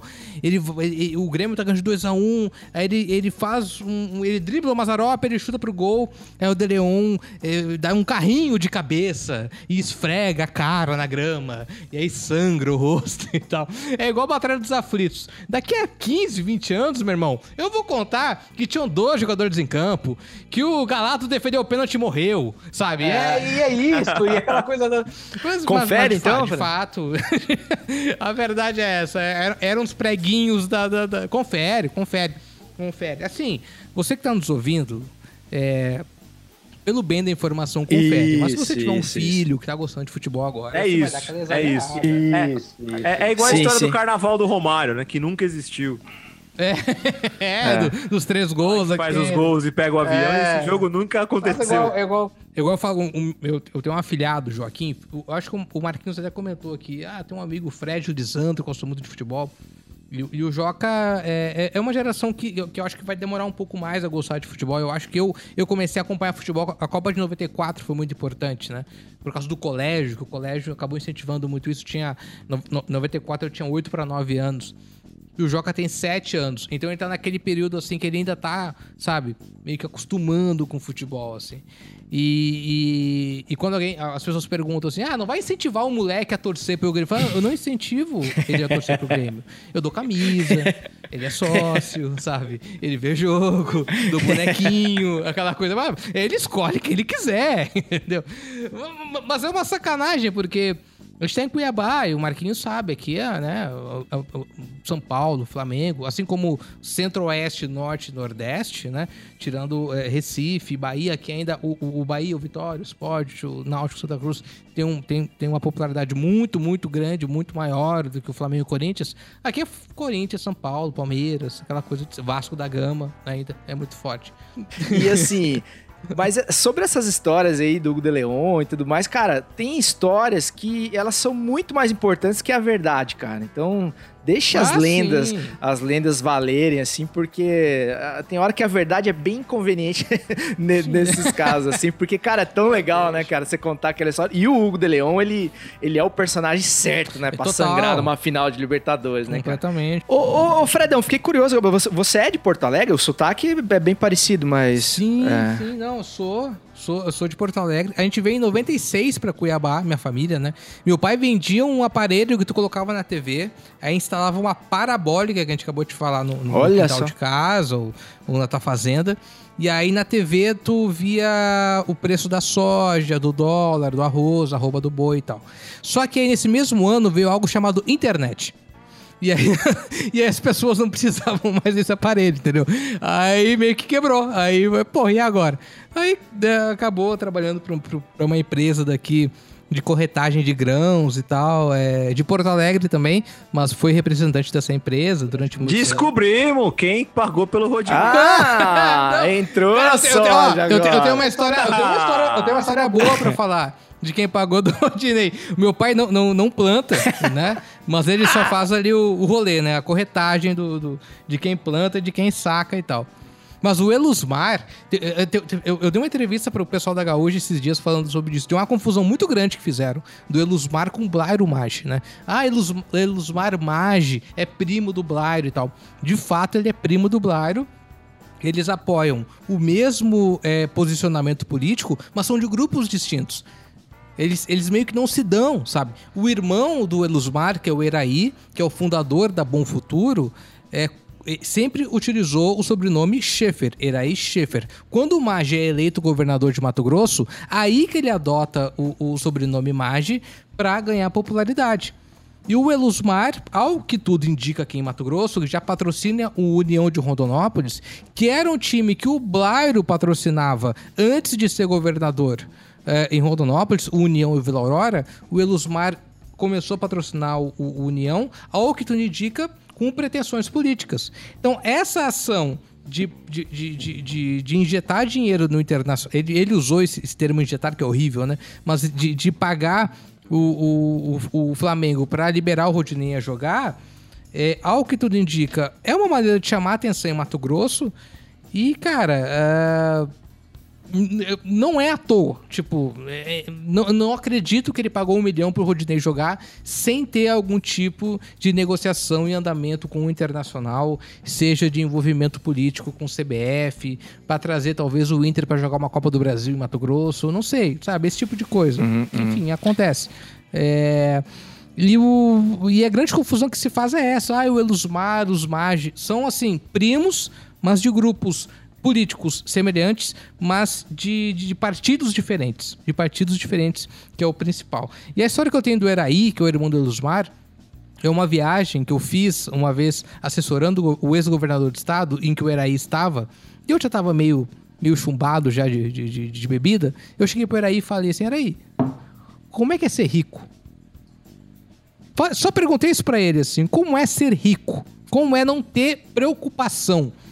Como é, tipo, ser o rei da sorte? Ser o cara assim que o Brasil inteiro fala assim, esse é o cara que mais planta soja no, no mundo. Plantador individual, né? Porque os Estados Unidos planta mais soja que o, que o Brasil. E ele me disse assim: Eu tenho a mesma preocupação que você, mas em escalas diferentes. E eu falei, nem fudendo.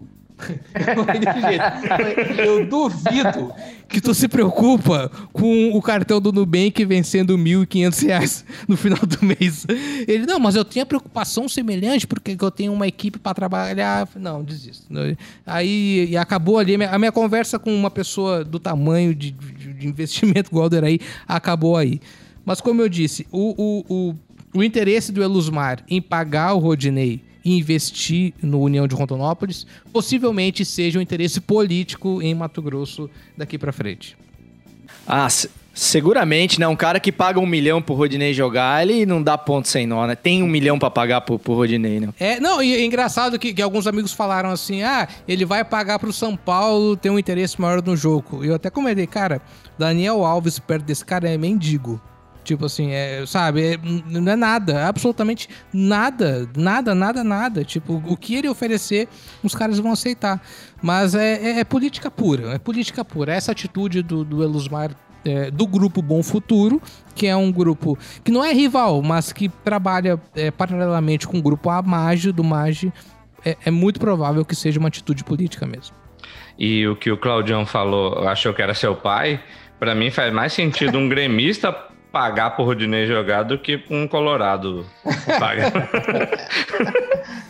É muito, é muito curioso. é- é a a- a- os laterais do Inter, né? Moisés e Rodinei. São dois laterais muito parecidos, né? De uma marcação muito forte, uma presença no ataque, assim, é, forte, mas meio desengonçado, de não tanta habilidade, não, não tanta precisão. Mas é que acabaram colaborando muito, muito com, com o Inter, né, cara? E Rodinei, como eu disse, volta pro Flamengo agora. Campeão Volta brasileiro. Flamengo, é. Campeão brasileiro, moral. Então, o Rodinei vai jogar aí a final da Supercopa do Brasil, né? Campeão brasileiro contra o campeão da Copa do Brasil, o Rodinei vai jogar. Talvez o grande nome do título do Flamengo talvez seja o Rodinei, por que não? É, cara, assim, é, no começo a gente comentou, ah, é um campeonato sem grandes histórias, né? Sem um grande fato, assim. E eu acho que talvez, né? Talvez, talvez esse fato aí do Rodinei, do investimento financeiro eh, da soja de Mato Grosso tenha, tenha sido nessa reta final, pum, uma grande mudança, É. assim, de, de holofotes. Meu Deus, o que está acontecendo? Mas assim, é, falando agora do que eu acho sobre isso, ninguém perguntou, mas o que eu acho?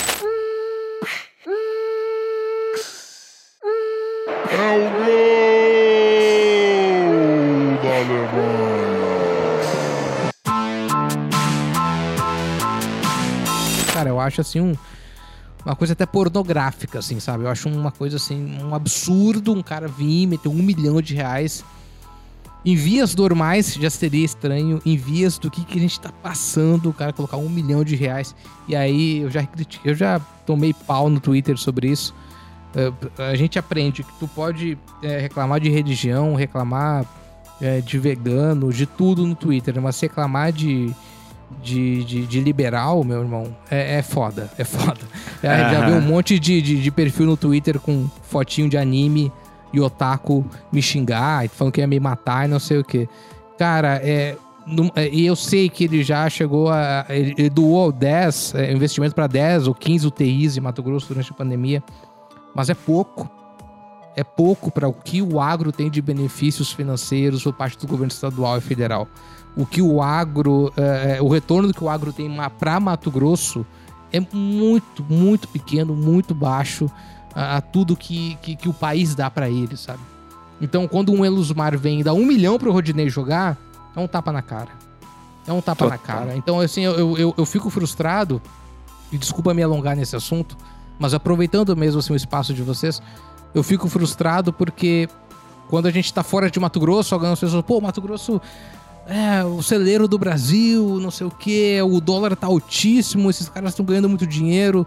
Então, mas, meu, se tu dá uma volta na quadra da tua casa, tem gente que não tem onde dormir, tem gente passando fome, e, e o agro?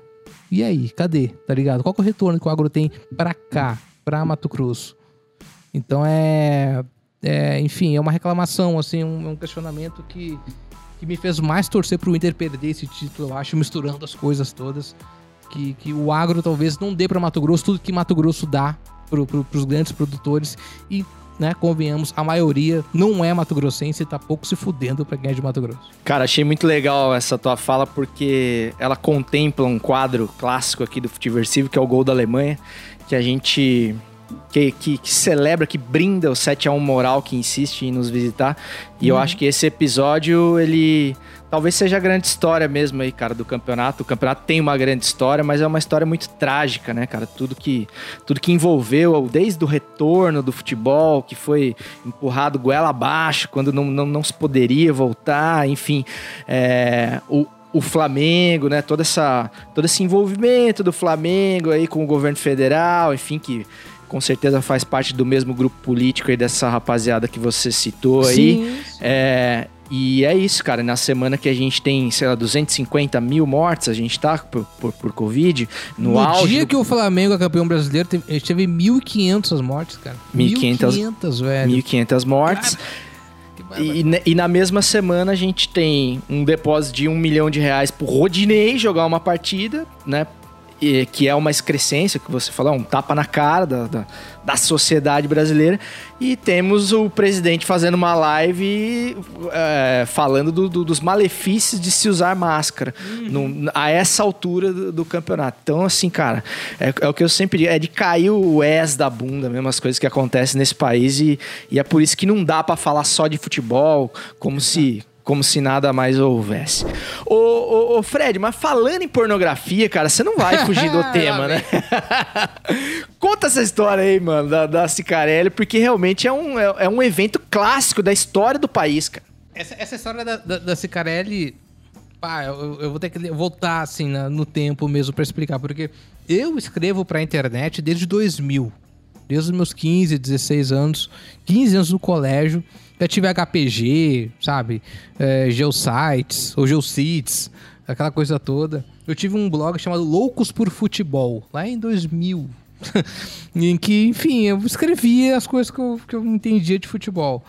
E sempre gostei de escrever em fóruns e contribuir com a internet. Na faculdade, eu conheci um cara em que é um autodidata assim, em produção de conteúdo, em edição de vídeo, em edição de imagem. Se chamava Rodrigo Fernandes.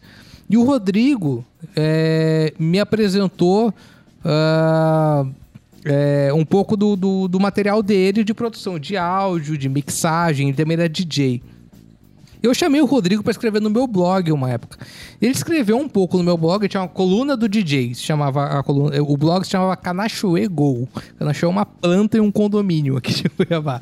E aí se chamava Canachoe Go. E ele escreveu a coluna do DJ, escreveu algumas crônicas e tal. Aí no meio de um papo ele me disse uma coisa assim, falou assim, cara, lá de onde eu veio, em Sinop, Mato Grosso, terra do Rogério Ceni, é, a gente tem um termo que a gente utiliza pra tudo. Tudo, tudo, tudo, tudo. Tipo assim, ah, aquele jogador tá jacaré banguela das ideias. Ah, aquela guria tá louca por um jacaré banguela. Ah, meu carro deu um jacaré banguela. Eu falei, caralho, velho, esse nome é muito bom, cara. Esse nome é muito legal. E aí, numa dessas conversas, o Rodrigo fez um site chamado jacarebanguela.com.br. E esse site, lá por 2004, foi um, um site que fez muito sucesso. Esse site, Sim, ele sim. entra, era um blog, né, na verdade, mas ele entra num momento em que o acesso ao humor e entretenimento na internet era muito limitado. Tu tinha os fóruns, né, tu tinha os- alguns chats que já, já trabalhavam com humor, e tu tinha os grandes blogs, Que Louco, Cocada Boa, Eu Em, do Nelito Fernandes, que hoje é do Sensacionalistas, ah, saiu Gosminha, Sedentário Imperativo, que é daqui de Cuiabá também. E o Jacaré Banguela começou aos pouquinhos e com um volume muito grande de conteúdo. E deu certo, cara. Deu certo. O, o Marcos também trabalha com isso e eu, eu sempre repito a importância da comunidade na produção de conteúdo. Você ter a sua comunidade, as pessoas que colaboram com o seu conteúdo. E eu acho que o Jacaré Banguela foi o primeiro grande blog a trabalhar a importância da comunidade na geração de conteúdo. Então a gente tinha um símbolo que era uma mão fazendo. É, para quem tá, tá, tá me ouvindo, eu tô fazendo uma mão, fazendo tipo um C e uma linguinha dentro do C, em que as pessoas tiravam foto e mandavam para nós. No começo, as pessoas mandavam essa foto e mandavam para nós quando a gente tinha 600 acessos por dia. E era o aniversário da prima, na faculdade, no trabalho. Quando a gente começou a ter 100 mil acessos por dia, as pessoas mandavam foto assim, lá do Pelé, ah, sabe? Tipo, numa viagem muito louca, numa montanha russa. A coisa completamente saiu do controle. Então o blog começou a ter lá seus 100, 110, 115 mil acessos por dia. E a gente administrou essa comunidade das pessoas que gostavam do blog como colaboradores de conteúdo. Então, quando a gente trabalhava, a gente não necessariamente precisava produzir conteúdo. Chegava pronto esse conteúdo. Então a gente tinha um cara que entendia muito de desenho. Então eu falava, meu, desenha pra mim um- uma charge assim. A gente tinha uma pessoa que falava francês muito bem. Ah, traduz isso pra mim. A gente tinha um cara que fazia uma mixagem muito bem. Na época dos funks da internet. Ah, faz um funk assim assado.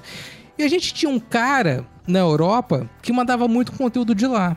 E esse cara, um dia, me chamou no MSN, final do MSN, e falou o seguinte: Fred, Saudoso, a né? TV, a TV espanhola tá anunciando uma modelo brasileiro transando na praia.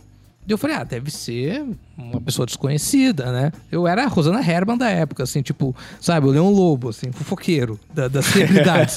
o Jacaré Banguela era um pouco disso, sabe? E aí eu falei, ah, cara, deve ser ninguém. Ele falou assim, ah, é a Cicarelli. A Cicarelli tinha recém terminado com o Ronaldo, né? Casamento no castelo de champanhe, aquela coisa toda. Aí eu falei, cara, deve ser um- um- uma cena meio boring, assim, mas grava pra nós e manda. Ele gravou e mandou. O que aconteceu? É, o YouTube engateando no Brasil. Eu subi esse vídeo no YouTube. Eu postei no servidor do blog. E eu coloquei o vídeo é, embedado no Jacaré Banguela com uma mensagem abaixo assim. é, se você não conseguir ver no YouTube, faça download aqui, jacarebanguela.com.br barra. Fui dormir. Duas, duas e pouco da manhã. Outro dia de manhã acordo, pego meu ônibus, vou para a faculdade, toco o telefone. É da Folha de São Paulo. Aí o pessoal pergunta assim: ah, bem, você foi com a Rosana Herman e tal. Quem já tinha colaborado com o Pânico e ela era produtora do Pânico. E aí eu falei assim: cara, esse vídeo veio de um leitor da Espanha, não sei o que, beleza. Aí passa um pouco mais, pa- passa um pouco mais, chega uma, uma, uma outra ligação. Aí aconteceu que eu- eu comecei a entender que alguma coisa estava de errado. Aí a Rosana Herman me telefonou e falou: Fred, onde você conseguiu esse vídeo? Eu repeti. Foi um cara da Espanha que me enviou. Por que que tá acontecendo isso? Ela me explicou. O YouTube tirou o vídeo do ar e a única maneira de assistir esse vídeo é, nos, é baixando pelo site. Aí, bicho, aí nossa vida virou um caos, assim. Aí a BR Turbo entrou em contato, que era o nosso serviço. BR Turbo. Me senti Fazia anos que eu não falava essa palavra. BR Turbo entrou em contato, tirou nosso site do ar. A gente derrubou um servidor. E a Cicarelli na época processou a BR Turbo, vários sites que, que postaram frames do vídeo e tal. Eu sempre dou uma forçada na barra, falo que ela processou a gente. Mas na verdade ela processou a BR Turbo. Mas o Jacaré Banguela foi, foi punido da BR Turbo, acabou que foi punido da BR Turbo. E o YouTube, ah, por uma decisão judicial, ficou fora do ar no Brasil durante quatro dias por causa desse vídeo. E, cara, é, é uma história assim que eu adoro contar, porque é muito da hora. né? Você tirar o YouTube do ar durante quatro dias no Brasil. Por quê? Você grava. Não, não gravei nada. O cara me mandou. É igual o Romário, você fuma. É, Você traga, eu fumo, mas não trago. Quem traz é o, é o catatal, né? Então, tipo, esse vídeo é a mesma coisa. É, o, o cara mandou o vídeo, eu postei. Falei, ah, o vídeo vai ser engraçado, vai ter acesso. E, a- e a partir dali, de fato, o Jacaré Banguela teve, teve vários outros vídeos importantes. Mas esse vídeo foi, foi, foi um auge, assim, de, de, de, de- polêmica, pelo menos. E o Jacaré Banguela virou um, um, um- nome, né? Um- o nome do Rodrigo, Rodrigo Fernandes, que é o criador do Jacaré Banguela. Hoje é o Jacaré Banguela. né? Ele se apresenta como Jacaré Banguela, humorista, mora em Chicago, lançou seu primeiro longa-metragem. Esses dias assisti semana passada, divertidíssimo. Se formou numa, numa escola de, de, de comédia do. Eu não- nunca lembro o nome do ator, mas é o, é o cientista do Caça-Fantasmas, que usa óculos e tal. E, e, o, e, e lançou seu longa, o primeiro longa-metragem. O Rodrigo é um cara talentosíssimo, assim, um, meu amigo mesmo. E muito feliz, assim, pela, pela, pela, pela trajetória dele. A gente, a gente rompeu a sociedade lá por 2008, cada um foi pro seu lado. E hoje ele é o Jacaré Banguela. Mas ele nunca vai fazer um filme com a Scarelli. Nunca vai. E, é um- e- e ele é um cara correria pra caramba, né, cara? E, e, pa- me- e ajuda muita gente também, puxa muita gente nesse lance da, do conteúdo colaborativo, de ensinar como fazer, né, cara? É, Uhum. O Rodrigo, é ele mesmo, ele mesmo fala, ele é um operário do humor. Ele é um cara assim que stand-up, sketch, é ator de teatro, já, já colaborou com o pessoal do, do Melhores do Mundo, né? Do Joseph famoso, Joseph Klimber, Hermanoteio, na Terra de Godard e tal. Ele faz parte da companhia, né? E agora tá, tá estudando cinema nos Estados Unidos, lançou seu primeiro longa e é correria. E é assim, é um- e é daqui, né, cara? É muito legal quando a gente fala. Eu não sou Mato Grossense, mas quando eu vejo assim, gente boa igual o Rodrigo de Sinop não planta soja e, e- e- e faz coisa legal, eu, eu, eu, eu fico feliz, eu fico feliz mesmo. é mesmo. Olha aí, a gente tá falando de duas pessoas de Sinop no mesmo podcast, cara. É verdade, cara. Sensacional. Eu, eu vou taguear esse vídeo com as seguintes tags: é More Than Words, Antena parabólica e BR Turbo, cara. Puta que, que Não deve nem ter essas tags lá. Esse foi o pitadinhahistórica.com, né, cara? Pô, que história, brother. Na moral, velho, já valeu, valeu dois episódios essa história sua aí, que porque legal. não é só o vídeo, né, cara? É, é praticamente o, a, a ordem cronológica do- do- da- dos primórdios da internet, cara, no Brasil. Sensacional. É, É, Teve uma galera que começou nessa época. O Não Salvo, que eu trabalho hoje, né? Sou babá de blogueiro hoje, né? Sou babá do Cid. E, e- e o Brog, enfim, tanta gente. O Brog que, que hoje é, tem livro lançado, canal de, de culinária e tal. Uma galera que hoje. Né? O Felipe Neto, né? Felipe Neto, que hoje é uma personalidade, né, cara? Um cara que tem, um, tem um- uma presença política muito importante no cenário nacional. Mas é, eu já fui sócio do Felipe, inclusive, com um blog. Mas é, é, acabamos rompendo aí. É por questões Esse muito foi um menos erro, esse foi afetivas que o Rodrigo. É, é, não, ah, não sei se foi um erro. mas o. Cada um. Você pode- é, Você poderia ter uma conversa mais de igual pra igual com o cara da soja se você ainda fosse. é verdade, eu ia- É verdade. Mas não é sei se verdade. valeria a pena, meu cara. É, tem esse lado, tem esse lado. Mas o, mas o Felipe também começou por causa do Jacaré. O Jacaré Banguela foi um blog muito importante, assim, nesse período. E, e Cuiabá, Mato Grosso, tem um papel importante na produção de conteúdo para internet. Não só o Jacaré Banguela, mas o Sed- Sedentário Imperativo, como você tem o Factoid, que era um blog de música na época, muito, muito popular. É, tem- teve, teve uma galera é, é, do Centro-Oeste, do Recife também, Samson Moreira, o Whindersson, né? Depois do, do, do- do norte do país, uma galera também muito, muito popular. Então é, é legal, é legal. Eu gosto, eu gosto muito de, de- de relembrar essa galera que, que começou a escrever para blogs e fazer suas coisinhas lá em 2004, 2005. Cara, sensacional. E a gente adora ouvir essas histórias também. Cara. Salve!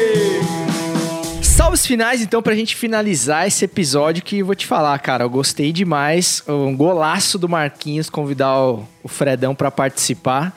É, cara, fiquei muito feliz com a tua presença aqui, viu, Fred? Te conhecer mesmo virtualmente. O Futiversivo é, tem me, me proporcionado, assim, conhecer pessoas e falar com pessoas que eu admiro demais. É, e você é uma delas, mesmo sem te conhecer, porque agora, pô, falando de Jacaré Banguela, de todas essas coisas que eu já... é, que eu já tive contato, que eu já admirei, que eu já gostei, que eu já me inspirei, que já me influenciaram, é, fica mais ainda especial aí a tua presença. E só me resta agora. Ah, cara, só última coisa. Você você falou um pouco da cena matogrossense aí. Pra gente finalizar, é, dá o seu salve final aí e fala um pouquinho da.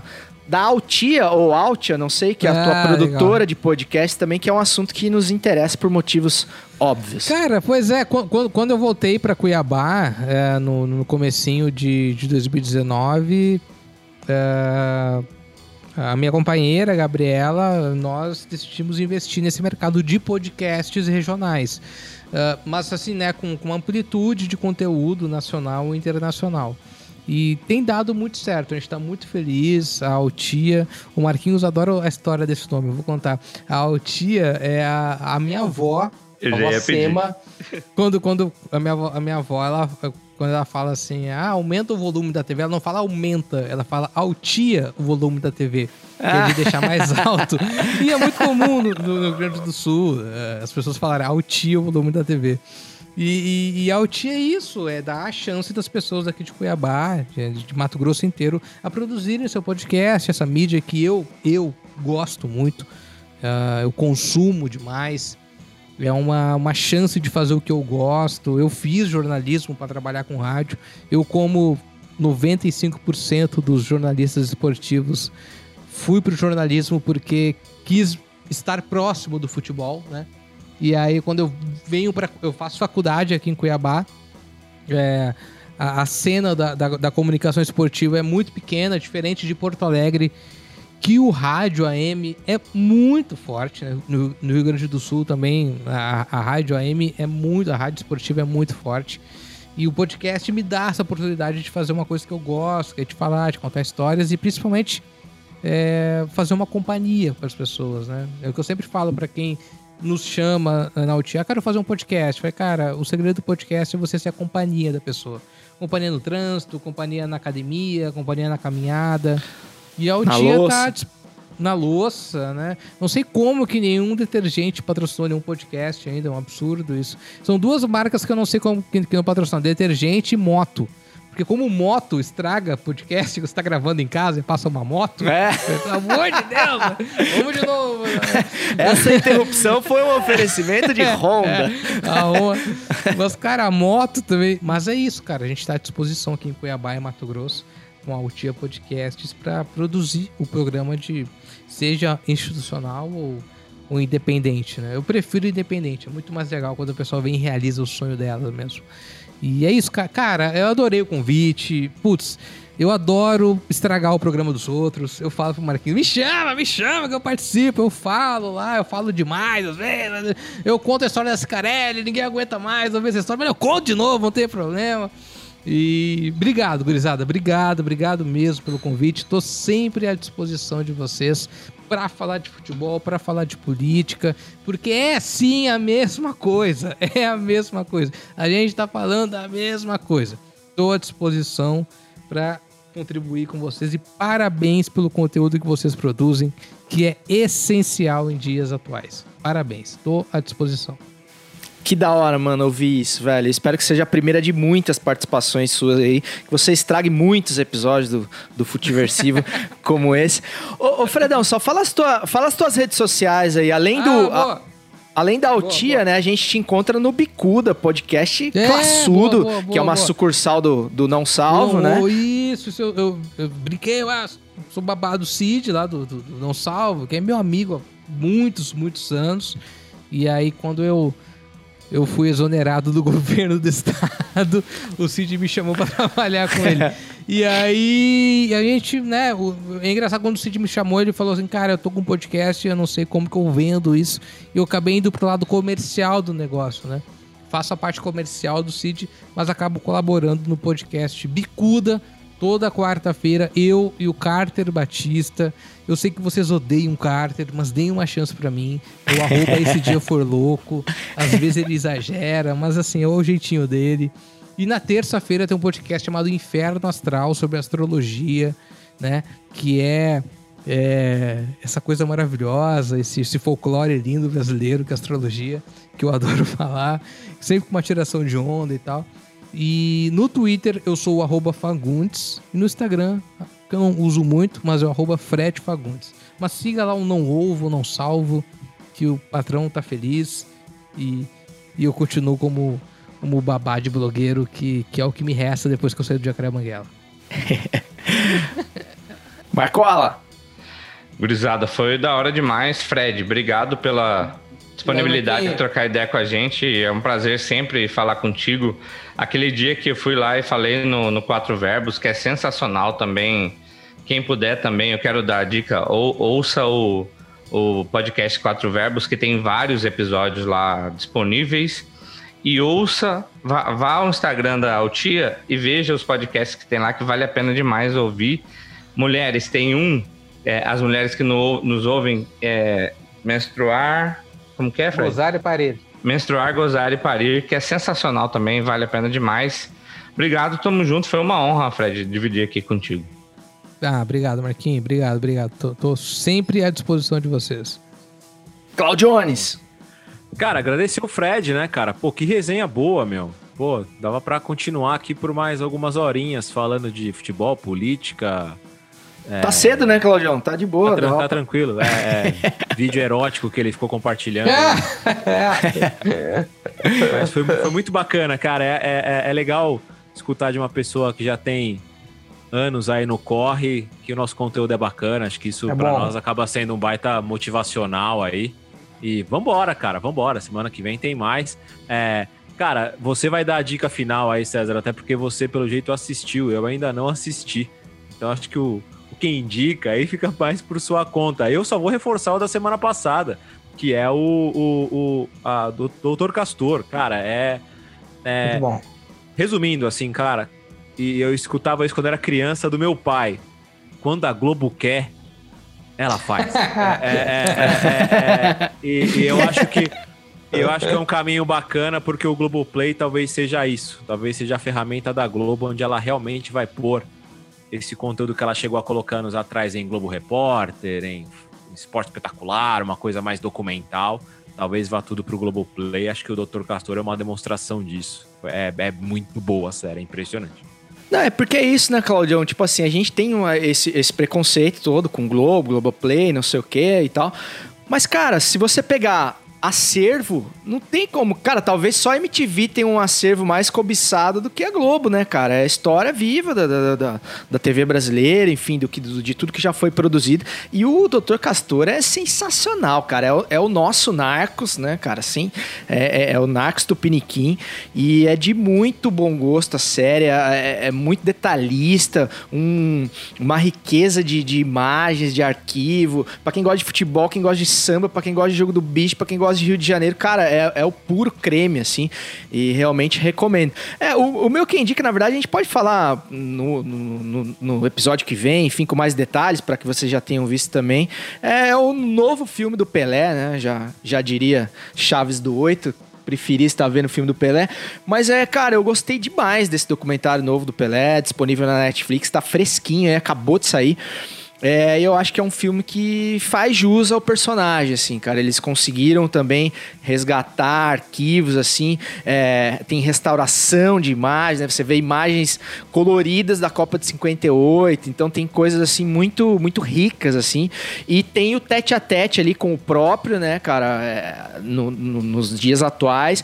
E com, com perguntas menos água com açúcar do que costumam ser para personagens como o Pelé, o Roberto Carlos, enfim, assim, é, se toca em temas delicados, como a atuação dele é, durante o governo militar, o, o primeiro governo militar, né, não que a gente está vivendo agora, enfim, a atuação política dele, é, a, a não atuação política dele também na época, enfim, tem várias coisas que são ali esclarecidas e, e ele também foi bem sincero, assim, ao ao dizer o que, que ele achava, quais eram as sensações. Não vou ficar dando spoiler aqui.